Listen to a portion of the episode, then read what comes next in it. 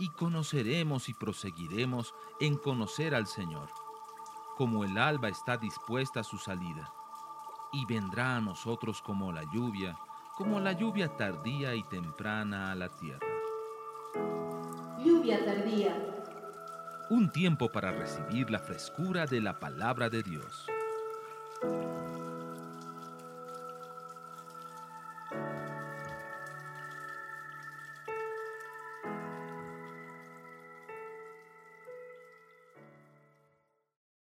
Quiero invitarles a que tomen su Biblia en esta mañana, por favor, y vayan hasta el Salmo 140.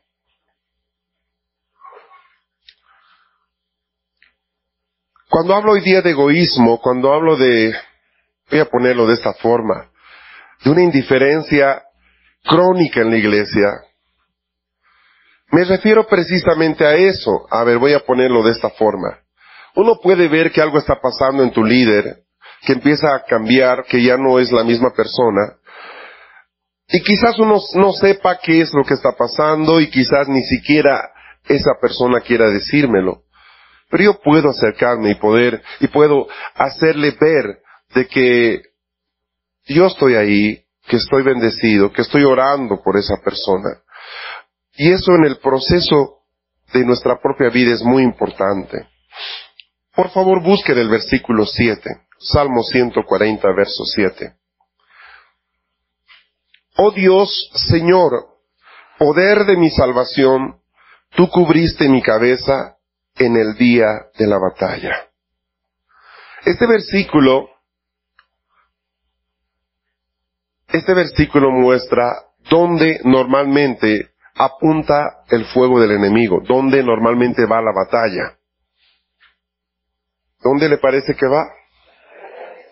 La cabeza, o sea, cuando dice la cabeza está hablando de los pensamientos, está hablando de todo lo que se genera. Y te va a pasar cuando empieza a acercarse una crisis a tu vida, los pensamientos empiezan a sobresaturar de tal manera tu mente que aún en la noche tú estás pensando. Ahora, la manera de Dios para cubrir nuestra cabeza involucra una realidad espiritual, pero también una realidad natural. Si ustedes ven en el Salmo 23, hay una respuesta espiritual a un problema espiritual. Salmo 23, 5. Tú prepararás mesa delante de mí en presencia de mis enemigos. Has ungido mi cabeza con aceite, mi copa está rebosando. ¿Qué es lo que cubre nuestra cabeza? En un sentido espiritual, es la unción de Dios. ¿Ah? Has ungido mi cabeza. Van a darse cuenta ustedes que hay un par de procesos que se dan de forma interesante.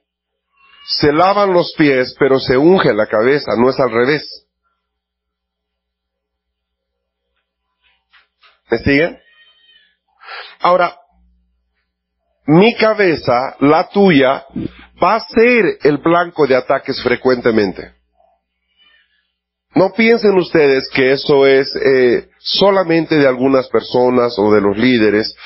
Ese es un engaño. Todos vamos a ser atacados con pensamientos.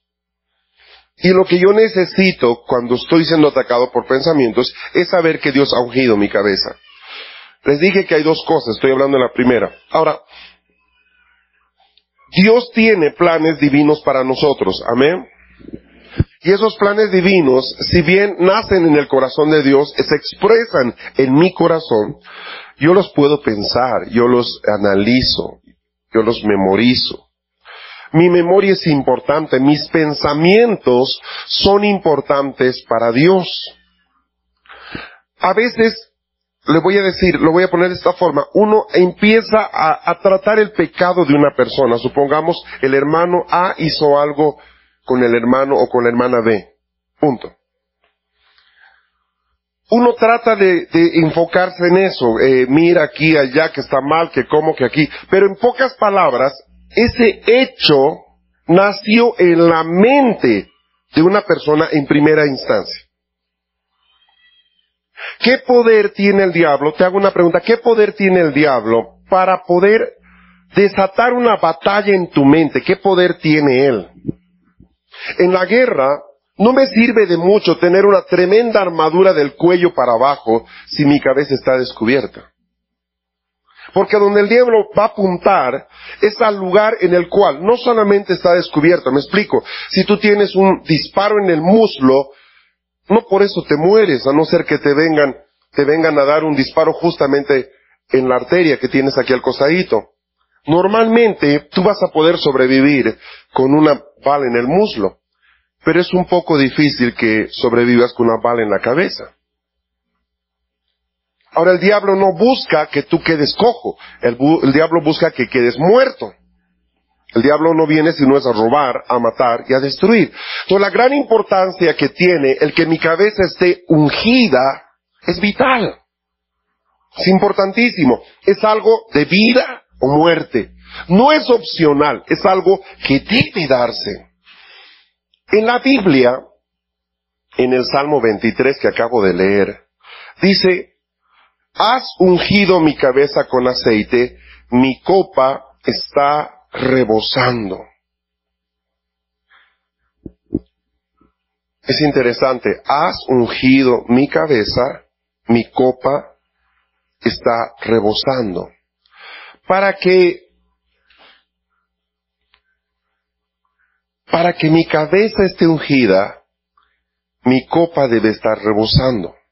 Mi copa debe estar llenándose al punto que no cabe y brota para afuera. Normalmente el pecado se genera en personas cuyas copas están vacías o medio vacías. Donde ya no hay, a ver, si yo tengo una copa y vacío el agua sobre ella al punto de que ésta empieza a rebosar, lo que genera el agua que cae una copa llena, si digo agua, puede ser aceite, es un movimiento del propio contenido del agua. Dios nunca ha creado al hombre para que él esté estático. La mente pasiva es un caldo de cultivo de todo tipo de males, de todo tipo de pecados. Dios nos necesita con una mente enfocada en pensamientos buenos, en pensamientos de justicia, de verdad, de lo que honra a Dios, de lo que me bendice como hijo suyo. Si ustedes toman una concordancia bíblica y buscan ungir la cabeza en toda la Biblia, van a ver que hay ungir cuerpos, ungir manos, ungir pies, hay ungir el cuerpo del enfermo. Pero si buscan ungir la cabeza, Curiosamente aparece únicamente cinco veces. Nada más. Lo que lo hace muy interesante es que las cinco veces que habla acerca de ungir la cabeza, utiliza una palabra diferente. O sea, hay cinco palabras para ungir distintas en el Antiguo Testamento que son usadas específicamente en cada una de esas cinco veces donde se menciona ungir la cabeza. Lo que me hace pensar de que hay cinco tipos de unciones que Dios suelta sobre mi cabeza. Ajá. Es como cuando uno va a comer en una mesa en un buen restaurante, va a darse cuenta que le van a dar un tenedor pequeñito, un tenedor más grande. El pequeñito no es para los niños.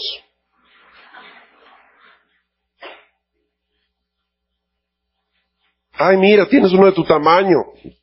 No es para los chatitos, sino de que cada tenedor está diseñado para un, para un tipo específico de comida.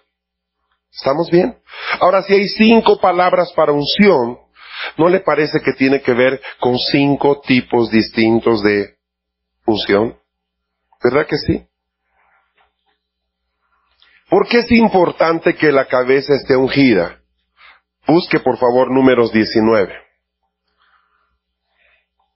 Números 19. ¿Por qué es importante que la cabeza esté ungida? Busque números 19.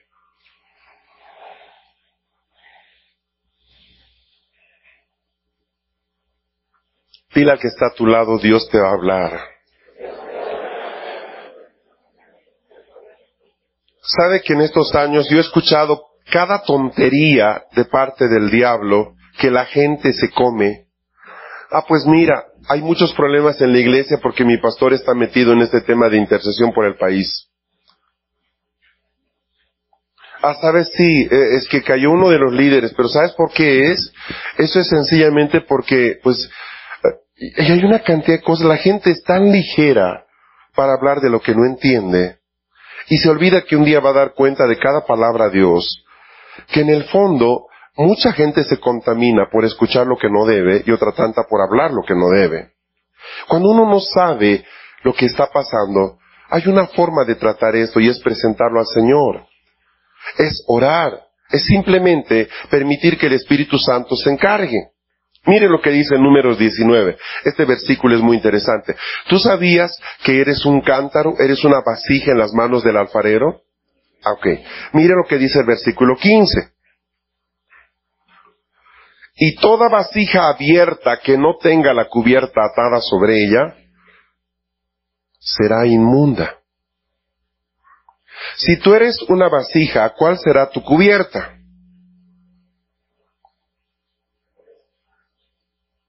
Si tú eres una vasija, ¿cuál será la cubierta? ¿Cuál será la tapa?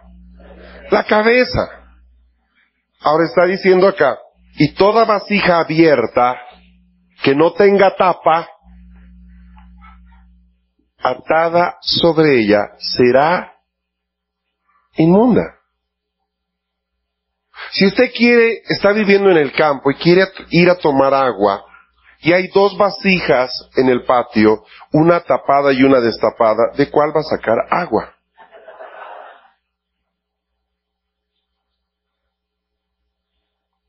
A no ser que quiera una sopa de mosquitos o de bichos, cualquier persona sensata va a buscar agua de la vasija tapada porque se supone que está mejor conservada. No hay ciencia en esto.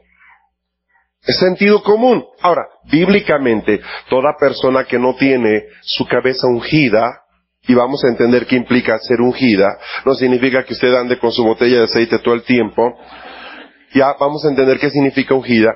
Toda persona que no tiene eso establecido en su vida como una norma de vida, constantemente esa persona puede quedar inmundo por lo que se asocia a la vida a partir de sus pensamientos. ¿Estamos bien? Las cinco veces que aparece la palabra ungir la cabeza en la Biblia son las siguientes, se las voy a dar de una vez. Sí, son cinco pasajes distintos donde está esto. Puede luego leerlo en casa, no sé si me alcance a revisar todo, pero ya va a tener los textos armaditos como para que usted los pueda ver. El primer texto está en Primera de Samuel 10, 1. Le voy a dar los textos y luego usted, y vamos a tratar de leer, y si ya no alcanzamos, al menos los puede leer en casa. Primera de Samuel 10.1. El segundo texto es Salmo 141.5. Es el segundo lugar donde aparece un tipo diferente de unción. Salmo 141, versículo 5. Salmo 141, versículo 5. El tercer lugar es el Salmo 23.5 que acabo de leer, el famoso Salmo 23 en el quinto versículo. El cuarto lugar está en Éxodo 29.7. Éxodo 29.7. Y por último, por último, el último lugar donde está es el Salmo 133, verso 2. Salmo 133, verso 2.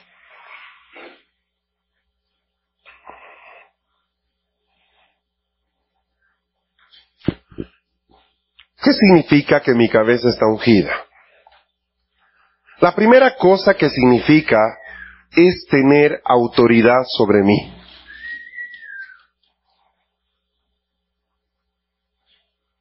La primera cosa que significa que mi cabeza está ungida es tener autoridad sobre mí. La autoridad, amados míos, no se impone. No piense usted que por congregarse en una congregación usted ya está bajo autoridad. La autoridad tiene que ver con un pacto. Tiene que ver con una relación, con un acuerdo. Yo soy un hombre bajo autoridad. Tengo una persona que está cubriendo mi cabeza. Hay alguien que me puede pedir cuentas, de hecho lo ha hecho alguna vez. ¿Por qué ha pasado esto en tal lugar? ¿Qué ha sucedido? Quiero que me expliques. ¿Cuál es tu versión? Hay una queja contra ti. Pasó esto, esto, esto, esto. ¿Eso es malo? No, de hecho es saludable. De hecho es necesario. De hecho es bueno. Entonces hoy día tenemos la iglesia como un modelo de relación en donde deberíamos nosotros ser empoderados. Pero para poder tener, tú tienes que tener un convenio de autoridad. ¿Me explico? Yo puedo congregarme un año en una congregación y no permitir a ningún líder que se acerque a mi vida. ¿Cómo está? Mucho gusto. ¿Qué tal? Vámonos. Qué rico me congrego, qué linda la alabanza. Oye, ¿usted dónde vive? Por acá, por la zona. Vámonos. ¿Es posible? Sí. Es el síndrome del, del pródigo. ¿Verdad? Y está bien, puede que lo hirieron, puede que no sé qué, puede que no está seguro, puede que no conozca, puede que en este lugar la gente no sea muy buena, puede que se quieran aprovechar de mí, puede, puede, puede, puede, un montón de cosas. Sí, es posible. Entiende, explica, pero no justifica. ¿Por qué? Porque si Dios me ha guiado a este lugar o a la congregación donde estoy, es porque es un buen lugar para mí y es un lugar donde yo puedo quitar mi armadura al entrar y permitir que el Señor me ministre como Él quiere. Puedo estar en un lugar, puedo haber dicho, pastor, mire, yo me congrego acá, mire cualquier cosa, avíseme, perfecto. Tengo un problema y el pastor me dice, mire, es mejor que termine con este cuento porque esto no está bien. Si yo no hago caso a eso, mi señal de autoridad es pura poesía, es un dibujo, es una ilusión. Si tú tienes un hijo que le dices, saca esto de tu cuarto y no lo saca, no hay un término intermedio como para decir es que está orando para ver si lo saca. Usted le dijo, saca eso de tu cuarto ya. Voy a preguntarle al Señor que me confirme, que le confirme que le dije que sacara. Pero es que, es que yo no sé si de, entonces ¿para qué preguntó? Pastor, mire, tengo este tema, ¿qué hago? Sáquelo. Bueno, voy a orar a ver qué me dice el Señor. ¿Por qué me hace perder el tiempo? Si no va a hacer lo que yo le digo, ¿para qué me pregunta? a la hora en que tú tienes una respuesta de la persona que es cobertura tuya y no lo haces, tienes ya no un problema, tienes dos problemas. Lo que te afligía y ahora la desobediencia. Pero ¿qué pasa si lo que me dice no es correcto? Estás cubierto porque tú estás bajo, bajo obediencia. Por eso es importante saber quién es mi cobertura. Voy a ponerlo de esta forma. La cobertura está establecida sobre un pacto de, de relación. Yo creo firmemente, yo creo que la persona que es mi cobertura escucha a Dios. Le estoy contando de Fernando, lo que yo sé. A la hora que hace cinco o seis años le dije al quiero que tú seas mi cobertura, ora al Señor y pregúntale si esto es correcto para ti. Y me dijo, sí lo es. A la hora en que yo le dije eso, fue porque yo entendí que esta persona era un instrumento de Dios para mi vida. A la hora en que yo entendí eso, le di autoridad a esa persona para que cuando vea, cuando sienta, cuando reciba, cuando le parece que yo requiero corrección, ayuda, asistencia, oración, me lo diga. Cuando me lo dice, yo no debo orar si está ubicado o no. Eso debería orar antes de pedirle que sea cobertura. Porque si es cobertura mía, yo no estoy llamado a juzgar sus decisiones, sino a caminar bajo su consejo. De eso se trata. A la hora en que usted pone a su hijo un colegio, ¿verdad? supuestamente usted pensó, analizó, vio los costos, vio como el uniforme, vio dónde queda, vio, vio el tipo de educación. Pero una vez que lo mete al niño, al colegio, lo que el colegio le pide hacer, usted tiene que hacerlo. Ah, pues debe comprarle este libro. ¿Pero por qué? No me gusta. ¿Por qué usan este libro? Cómprale este uniforme. Pero es que es muy caro. Oiga, hay mil colegios en esta ciudad y usted escogió ponerlo acá. Y le voy a decir algo. El colegio no se adapta a usted. Usted se adapta al colegio.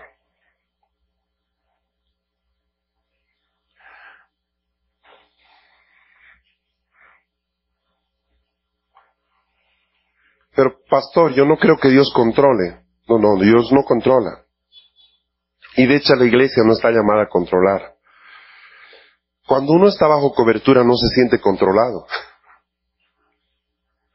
Cuando uno impone la cobertura puede sonar a control, pero ¿será posible que exista una cobertura impuesta? No, deja de ser cobertura, porque la cobertura es un acuerdo, no es una imposición.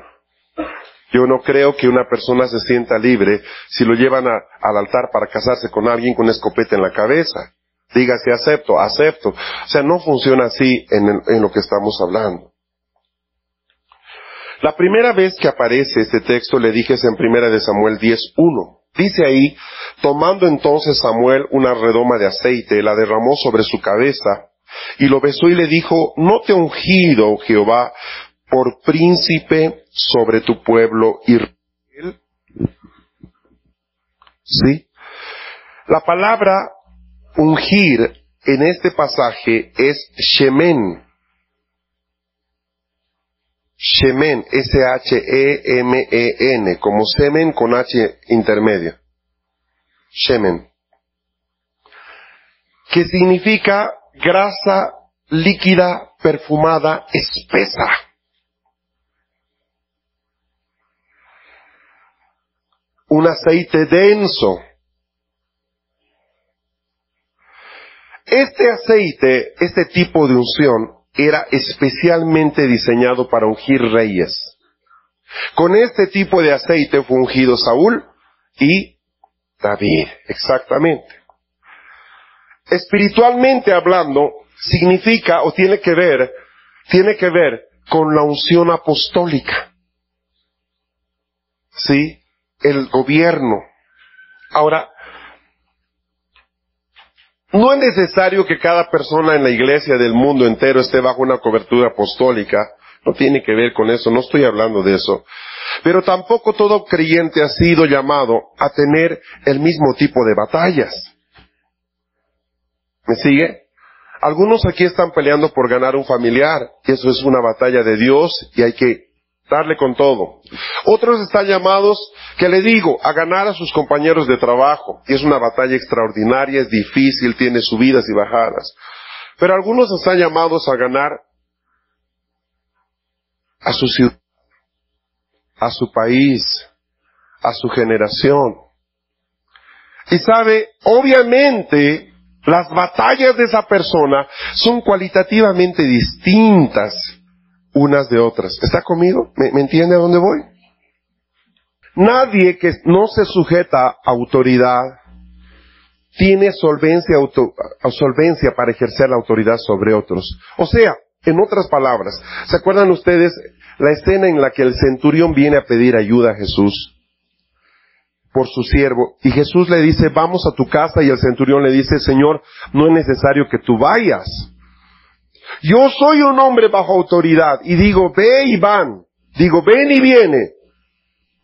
Por tal razón, tú no necesitas ir a mi casa. Basta que digas la palabra y va a ser hecho. Noten, una persona, para poder ejercer autoridad sobre otras, debe tener señal de autoridad sobre sí mismo. En pocas palabras, para saber mandar hay que primeramente saber obedecer. ¿Por qué es bueno que seamos buenos hijos? ¿Por qué es bueno que los hijos aprendan a obedecer? Porque cuando les toque ser papás, ustedes, escúchenme, van a tener autoridad para ser obedecidos. Cuando un muchacho no sabe obedecer, más allá de que sea pecado, de que esto no está bien, más allá de eso, el gran problema de la desobediencia es que uno deja de entrenarse para gobernar en algún momento. Amén. ¿Está conmigo?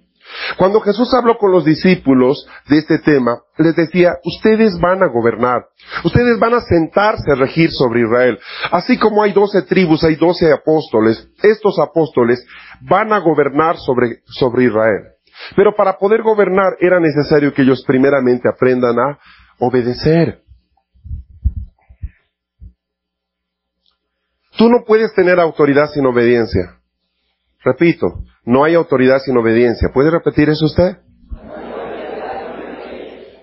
Mire, ¿por qué Jesús tiene autoridad sobre todo? ¿Por qué su nombre está sobre todo nombre?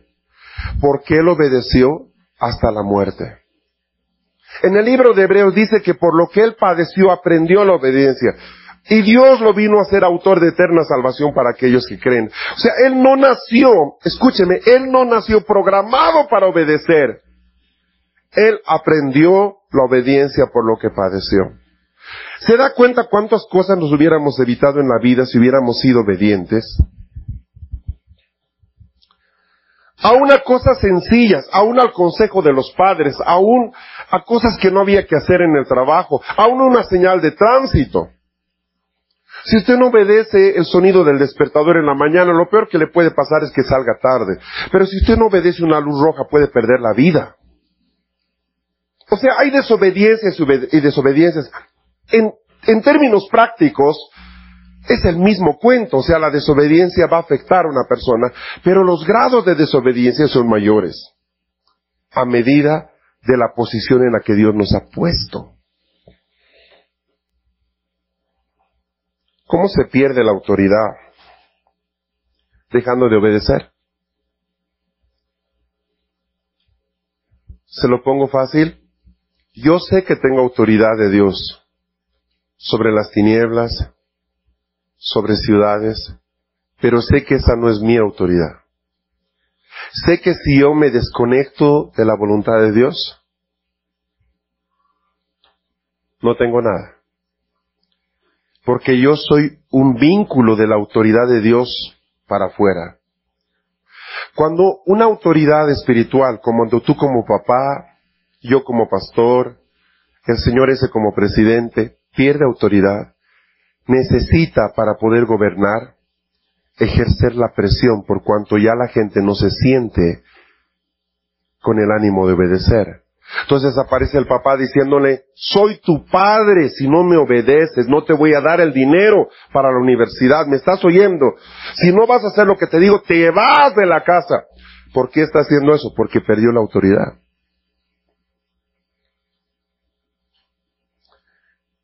¿Y eso puede pasarle a un pastor? Claro. ¿Y cuándo pierde un pastor la autoridad? Cuando cae en pecado, cuando no está bajo autoridad.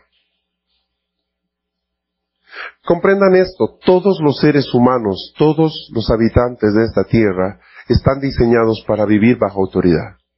Todos. Todos, todos, todos, todos. Todos. Hace unos años, en Estados Unidos hay una empresaria muy conocida, se llama Martha Stewart. Esta mujer tiene fácilmente más plata que Colombia en su alcancía. Tiene un imperio en Estados Unidos. El Servicio de Impuestos Internos de Estados Unidos ubicó que ella hace tantos años no había declarado un dinero. Usted sabe que le investigaron. La señora Martha Stewart terminó en la cárcel con los millones de millones de millones de millones que tiene, teniendo miles de empleados y toda una red monopólica en el mundo, terminó con traje a rayas, con fotografía y número, y a diferencia de Colombia donde se hacen cárceles a medida para los empresarios, allá se los pone a todos en el mismo lugar. Y a la señora le dieron una reclusión creo que de 40 días, no fue una cárcel de años, tuvo que pagar multas, tuvo que indemnizar, tuvo que hacer un montón de cuentos. Y aunque le digo, ella podía usar esto, aquello, no pudo escapar de la sanción. Ahora, Entiéndame, cuando ella está en su oficina y entra la secretaria, ella la puede mirar y decir, te despido, te vas. Pero cuando está frente a un juez, no puede despedirlo al juez. O sea, hay momentos en que ella es, está, voy a ponerlo así, por encima de alguien. Pero hay gente que está por encima de ella. ¿Estamos bien? ¿Se comprende? Entonces muchas veces la gente, los jóvenes dicen, ah, mi, mi padre está viejo, ¿qué sabe él? Le voy a hacer querer tal cosa. Y sí, se engañó al viejo.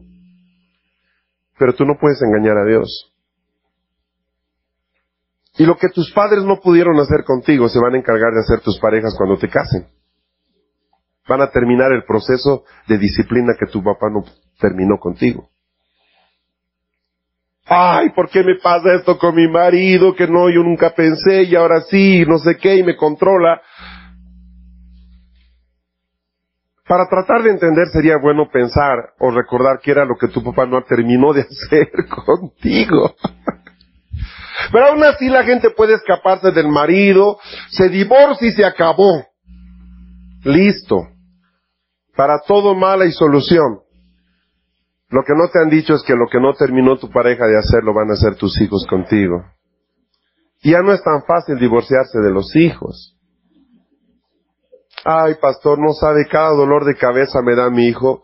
Lo que yo estoy viendo es un proceso que empezó cuando esa persona era niña o niño y no permitió que Dios sea un instrumento de corrección. Y, este, ¿me entiende? Hay gente que tiene la, la unción del pescado, ¿entiende? Sabe, sabe hacerse inalcanzable, inagarrable.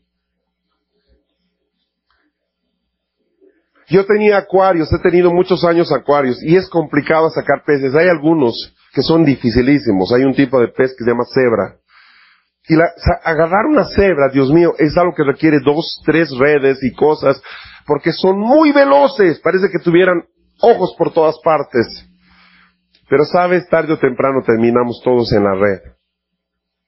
Y es ahí donde Dios nos ajusta. Es ahí donde el juez te dice, a ver, a ver, me he dado cuenta que usted no pagó un impuesto declarado de hace 25 años, ajustándolo al cambio, ajustándolo al dólar, haciendo los análisis, ta, ta, ti, ta, ta, los 20 pesos que debe son 2 millones hoy. ¡Ah! Era mejor pagar los 20 pesos hace 20 años. Sí, pero no lo hicimos. Lo que la gente no entiende es que Dios trae a sus hijos a la iglesia para que ellos se pongan a cuentas con Él.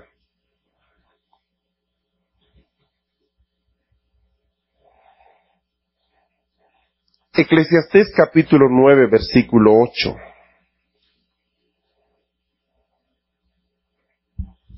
Mire este consejo precioso de Salomón. Eclesiastés 9:8. En todo tiempo sean blancas tus ropas y que no falte ungüento sobre tu cabeza. Que no falte shemen. Note, el aceite es tan espeso para ungir a los reyes que casi es un ungüento. Ajá. Mucha gente no entiende que cuando Dios te da un don o una unción, ya no es responsabilidad de Él, es responsabilidad de ti. Por eso es que Pablo termina diciendo en algún momento, ay de mí si no predico, porque él tenía el don para predicar, para enseñar. Si Dios te ha dado un don con la pintura, con, con el arte, con la ciencia, con las matemáticas, con, con lo que tú quieras, tú sabes que tienes una habilidad que no todos la tienen, eso ya está en tu terreno. Es parte de la administración que tú tienes que aprender a hacer. Amén. ¿Está conmigo? Ahora, yo puedo darme cuenta, por ejemplo, como, hijo de Dios, de que en cada una de nuestras ciudades hay una cantidad de autoridades espirituales. Puede que a mis ojos no tengan, no sean capaces, puede que yo las mire y digan, pero, pero yo debo tener mucho cuidado de respetar a la gente que Dios ha puesto en autoridad, al margen de que yo la apruebe o la desapruebe. Yo soy libre de hacerlo, pero no soy libre de emitir juicios sobre eso. ¿Estamos bien? ¿Se entiende eso? Váyanse a Eclesiastés 10, sigo con Eclesiastés.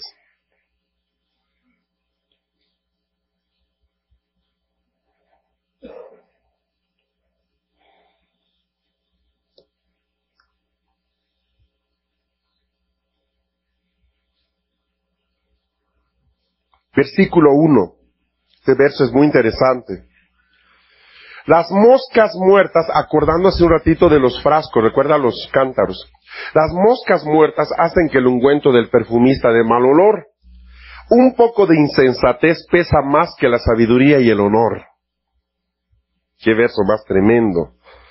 Las moscas muertas hacen que el ungüento del perfumista de mal olor. Un poco de insensatez pesa más que la sabiduría y el honor. Alguna vez me tocó retirar a una persona de un ministerio específico en la congregación. Y la gente, usted sabe, hay defensores de derechos humanos hasta dentro de la congregación.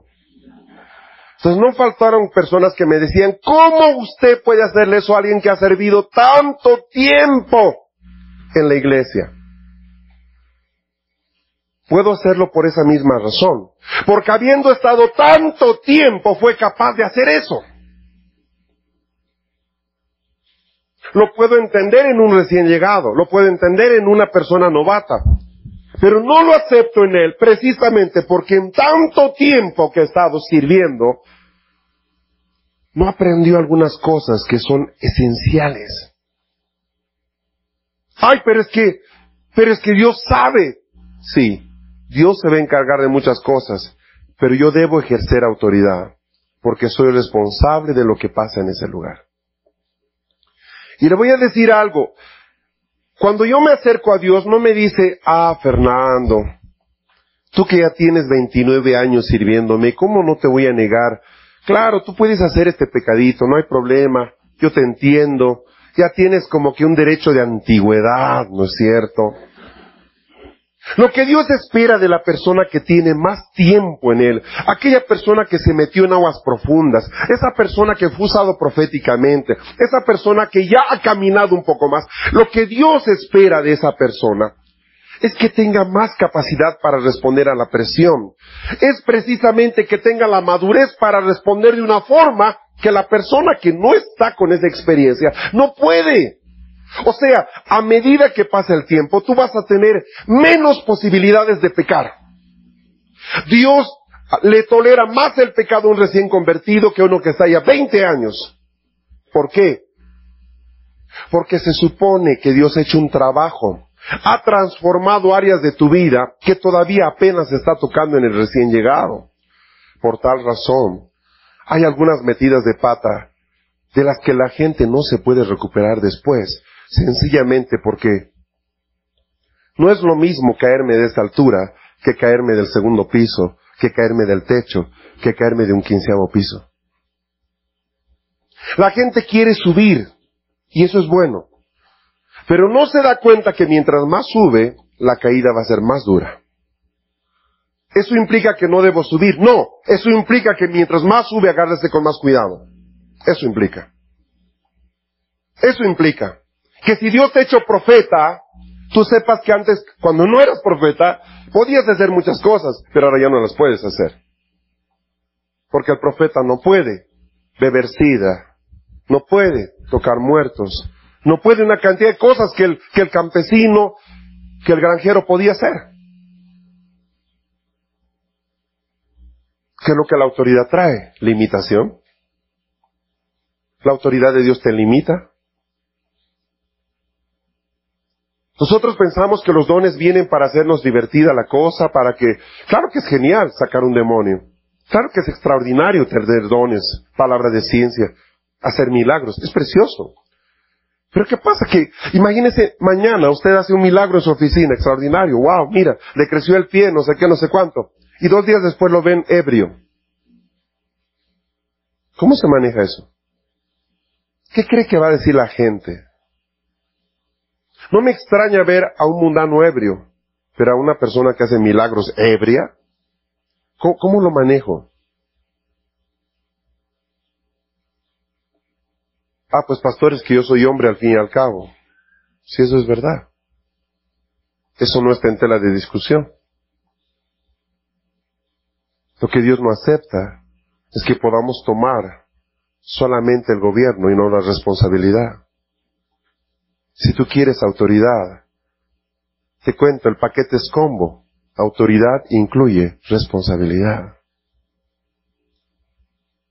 No puedes tomar uno sin el otro. Eso es complicado. Lo es. Y sabes, por eso hay tan pocos profetas. Por eso hay tan pocos ministros. Es la razón.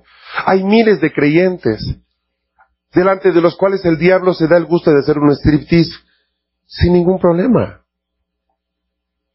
Porque ni el diablo los respeta.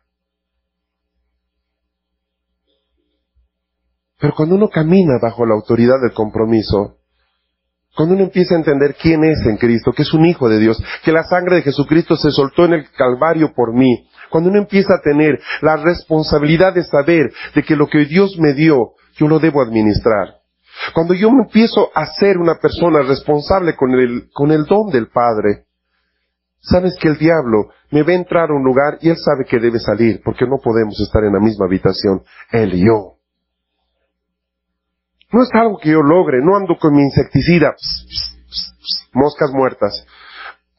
Lo que Dios exige de mí es que sea sensato con lo que Él me ha dado. En este pasaje, una mosca muerta hace que todo el perfume tenga mal olor. En la época del Antiguo Testamento, los sacerdotes hacían el aceite en el templo tenían medidas precisas y mezclaban aceite de oliva con esencias, con mirras, con canela, con cálamo y cosas así. Ahora, hay un demonio especializado en atacar la unción de Dios. ¿Sí? Se llama Belcebú. Es un demonio, es un príncipe espiritual. Mire, es un demonio que tiene su nombre aún identificado en la palabra, tan importante es. Y este lo que hace es menospreciar la autoridad, rebelarse contra ella, ataca todo lo que está bajo autoridad. Imagínense, hay cuatro niños en el parque o en, un condominio. Entonces uno de los niños dice, oiga, ¿por qué no hacemos, qué les digo, por qué no vamos a mi casa y vemos una película y, y un niño dice, yo no puedo hacer eso porque mi papá no sabe eso y no está para que le pida permiso. Entonces el niño le dice, pero si no está mejor, vamos. Y el niño dice, no, yo no puedo hacer eso, yo debo pedir permiso primero. Les puedo asegurar que para los otros niños, él es un tonto. Ese es Belcebú. Es el que se burla de la autoridad, se burla de la persona que camina en rectitud, se burla de aquella persona que trata de ser responsable con lo que Dios le ha dado. Mateo 12, 24, búsquelo.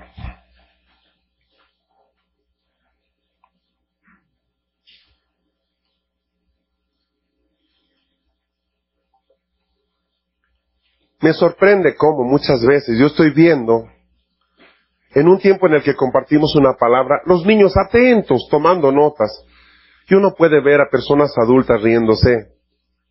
Y uno dice, ¿cómo puede ser? ¿Qué pasa, verdad? Y es que en realidad una persona con los años puede volverse insensible a la autoridad. O puede pasar una persona que dice quiero contar un testimonio y alguien atrás está diciendo, él, imposible, ¿cómo? Para nada. Eso es menospreciar la autoridad. Ese es el espíritu de Belcebú. Versículo 24, Mateo 12, versículo 24. Cuando los fariseos lo oyeron, dijeron, este no expulsa a los demonios, sino por Belcebú, el príncipe de los demonios. Jesús está haciendo liberaciones y los fariseos, es impresionante esto, los fariseos acusan a Jesús de que él era usado por Belcebú. Jesús va a responder al respecto de esto, él va a dar una definición muy interesante. Pero mire, uno esperaría que sea una prostituta, un publicano, el que, que diga, ¿qué es esto? Este está loco, ¿qué tipo de...? Pero es un sacerdote, son fariseos, son gente entendida en la ley la que se está burlando al ver que la gente era liberada de sus demonios. Miren, ¿a qué grado puede llegar el orgullo? ¿A qué grado puede llegar la arrogancia no tener ni siquiera temor de Dios al ver que una persona está siendo usada por Dios para que esto acontezca? Hay un pasaje interesante, busquen Segunda de Reyes. Hay la historia en ese pasaje de un rey llamado Ocosías. Segunda de Reyes.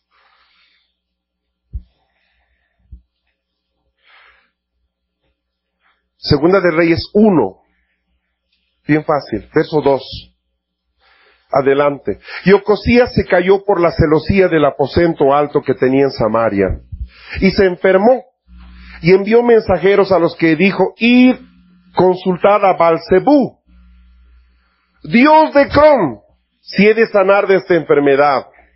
Entonces el ángel del Señor dijo a Elías Tisbita, levántate, sube al encuentro de los mensajeros del rey de Samar y diles, ¿no hay acaso Dios en Israel para que vayáis a consultar a Belcebú, Dios de Crom?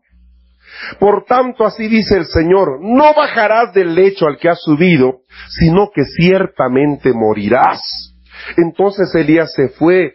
Cuando volvieron los mensajeros al rey, él les dijo, ¿por qué habéis vuelto? Y ellos respondieron, un hombre subió a nuestro encuentro y nos dijo, Id, volveos al rey que os envió y decidle, así dice el Señor. ¿Acaso porque no hay Dios en Israel envías a consultar a Balcebú, Dios de Ecrón? Por tanto no bajarás del lecho al que has subido, sino que ciertamente morirás. Le pregunto, ¿Dios mató a Ocosías? No, él mismo se suicidó. ¿Cuándo? Cuando menospreció la autoridad que había cerca de él. Sabes, nuestros pastores nunca van a saber todas las respuestas. Solo el Espíritu Santo. Pero conocen ustedes gente que puede decir, ah, sabe, yo me retiro de la congregación porque yo necesito una autoridad más profética. Es que sabe, he crecido mucho en este año, ya, ya no puede ser mi cobertura el pastor fulano. ¿Sabe cuántas veces he conocido mujeres con dones proféticos genuinos que juzgan a la pastora? Más o menos es esta. Ella no tiene los dones que yo tengo y eso puede ser verdad. Pero ¿acaso la persona que es tu cobertura debe tener más dones que tú necesariamente?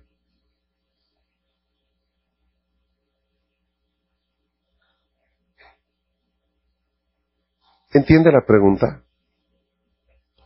Se lo voy a poner de esta forma. Usted se siente, se sube al Transmilenio. La persona que conduce el bus necesita saber más que usted.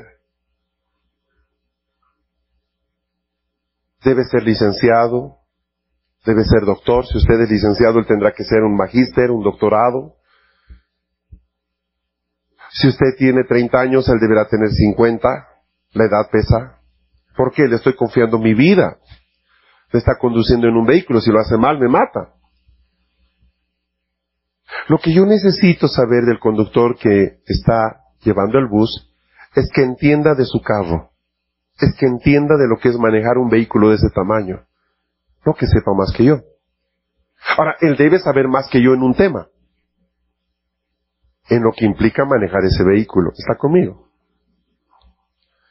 Uno, por ejemplo, si tú tienes un vehículo compacto, pequeño, de cuatro puertas, chiquitito, para cinco personas, y de repente te ponen a manejar un vehículo que tiene capacidad para 21 personas, te puedo asegurar que si bien técnicamente, pero, ¿tiene volante? Sí, tiene volante. ¿Y tiene pedales? Sí, tiene pedales. Pero no es lo mismo. Tú tienes que tener ciertos criterios hasta para dar un giro por el tamaño del vehículo. En muchos países, no sé cómo sea acá, la gente es acreditada en su licencia de conducir para el diferente tipo de vehículo que va a manejar. Por ejemplo, en Chile le dan la, credencial de acuerdo a la capacidad del vehículo. Si usted puede manejar un carro que tiene, que le digo, para 6, 8 pasajeros, pero si va a manejar un, furgón para 15, usted ya requiere otro tipo de licencia. Y si va a manejar un vehículo de 20, 30 personas, otro tipo. Y si un vehículo tipo un camión volqueta de 16 ruedas, yo qué sé, otro tipo. ¿Por qué? Porque no se trata de solo saber manejar. Eh, eh, ¿Está conmigo? ¿Qué hizo Cosías mal?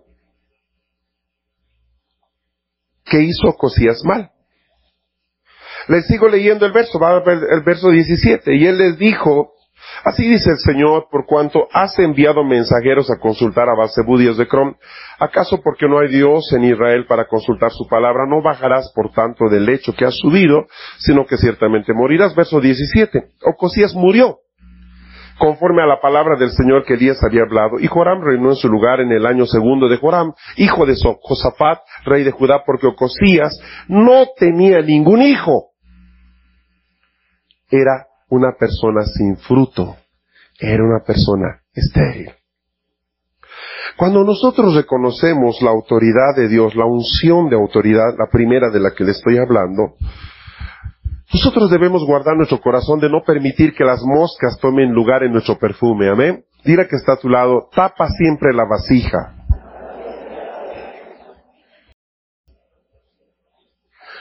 ¿Cómo lo hacemos nosotros, por ejemplo, con nuestros hijos? Una manera muy sencilla, ¿verdad? Eh, pastor, eh, hay un telefonazo y me está llamando un pastor, entonces supongamos uno de ellos me dice, ah, te llama Gonzalo. ¿Qué Gonzalo? Gonzalo, el pastor de tal lugar.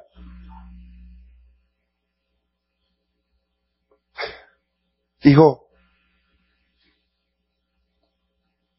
lo correcto es que me digas, te está llamando el pastor Gonzalo. ¿No es de tu edad? ¿No es tu cuate? ¿Qué estoy haciendo? Estoy tapando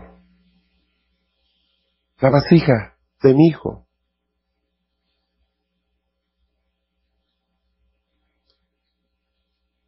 ¿Por qué?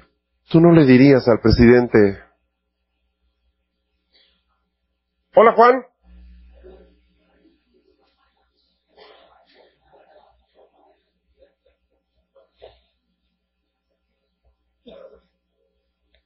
no tiene, no tiene necesidad de decirle, oh, excelentísimo señor presidente elegido constitucionalmente sobre la República Bolivariana de, o lo que fuera. Pero sí tendrá que decirle, señor presidente, licenciado, yo qué sé. Ahora, yo quiero que mis hijos entiendan, crezcan respetando la autoridad. Entonces evito que ellos tengan cierto, cierto nivel de confianza en su lenguaje. O sea, no quiero que tengan miedo, quiero que tengan respeto. La autoridad se respeta. Cuando yo veo un policía, yo no quiero tener miedo. Voy a tener miedo si es que soy un delincuente. Cuando veo un policía lo que tengo es respeto. Si él dice pare, paro. O sea, es eso. Está conmigo, ¿se entiende? Usted está comiéndose algo ahí con sus amigos, está sirviéndose algo, que alguien viene y dice, ah, te cuento que fulano y el pastor le, ratito, ¿de quién estás hablando? mira, una mosca echa a perder el perfume. La persona que está bajo autoridad reconoce la autoridad. Amén. ¿Estamos bien? No se olvide que todo esto empieza con un versículo que dice que nuestra cabeza debe estar cubierta en el día de la batalla. Listo. Tengamos mucho cuidado con lo que hablamos. Salmo 141, verso 5. La segunda palabra para unción es sahar. Es una palabra un poco difícil de escribir. Se la voy a, se la voy a deletrear fácilmente. T, S, A, H, A, R. Sahar con T delante. T, S, A, H-A-R, Sahar. Salmo 141.5, que el justo me hiera con bondad y me reprenda. Es aceite sobre mi cabeza, no lo rechace mi cabeza, pues todavía mi oración es contra sus obras malas. Qué tremendo versículo. Que el justo me hiera con bondad y me reprenda. Ay, el pastor me llamó la atención, dice que está mal que tenga mi novio inconverso. Dios me ha dicho que puedo tener esa relación.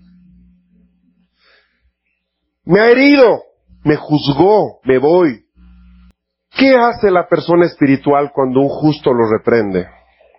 Muchas gracias por decirme esto, no lo había notado. Agradezco lo que me estás diciendo. Voy a, a ver cómo lo aplico en mi vida. ¿Está aquí? Que el justo me hiera con bondad y me reprenda. Eso es aceite sobre mi cabeza. Cubre mi cabeza. ¿Ah? No lo rechace mi cabeza, pues todavía mi oración es contra sus obras malas. Esta palabra, Sahar, es diferente a la anterior. Significa brillar o exprimir aceite. Eh, yo no sé cuántos sabían, pero se metían las olivas en unas prensas y se presionaba, se presionaba hasta que salga ese aceitito, ¿verdad? Que a aceite de oliva. En este pasaje hace relación a ese preciso proceso, ¿sí? Vaya conmigo Job 24.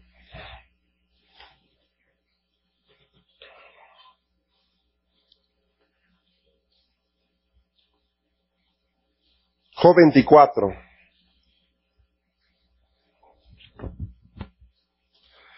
Versículo 11. Job 24, 11. Dentro de sus paredes exprimen el aceite, pisan los lagares y mueren de sed. Esta unción, amados, representa la unción profética. Yo no he conocido profeta que no haya tenido que ser escurrido, pisado, aprensado, comprimido, exprimido, como que tú quieras. Detrás de la vida de un profeta hay un caminar de bastante sufrimiento. Así de simple es. Si la gente entendería lo que significa esa unción, dejaría tanto de, de querer ser profeta. Ciertamente, Quiero ponerlo de esta forma. Muchas veces hay situaciones que van a presionar nuestra vida y lo que Dios está buscando es que lo que salga de, de esa situación determinada sea un fruto bueno. ¿Cómo reaccionas cuando te presionan? Buena pregunta. Hay un dicho, somos lo que somos cuando somos presionados. ¿Estamos bien? ¿Se entiende? Ajá. Si alguien sabe de presión es Job. Él sabe lo que es presionar casi hasta la muerte. ¿Sí? Ahora, este aceite, ¿recuerda qué significa también esta palabra tzahar? Hacer brillar. Este aceite provoca el aceite de la presión, provoca que lo que es ungido por ese aceite brille de una manera particular. ¿Sabes? Era más fácil que esta persona niegue su fe, se vaya para atrás, cancele sus compromisos, que quedarse firme. Voy a ponerlo de esta forma. ¿Qué pasaría si mañana pierdes el trabajo, te chocan el vehículo, se enferma tu familia? ¿Estás todavía guardando el gozo del Señor? Y, eso le digo porque en, un tiempo en el que la gente tiene tanto temor al sufrimiento, o lo pongo de esta forma, predicamos un evangelio que enfatiza tanto el éxito. El concepto de sufrimiento como, como un trato de Dios casi no es parte de nuestra liturgia, de nuestra enseñanza, pero te voy a decir algo. Dice la palabra que a través de muchas aflicciones entraremos al reino.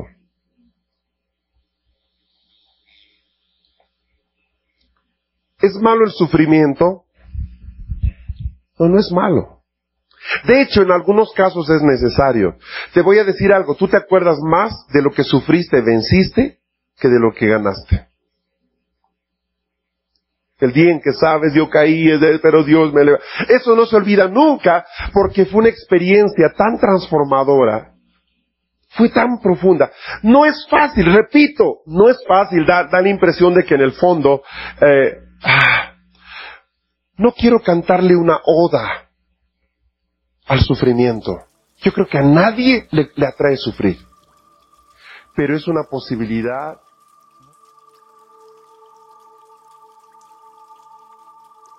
Este fue tu programa Lluvia tardía. Recibiendo la frescura de la palabra de Dios.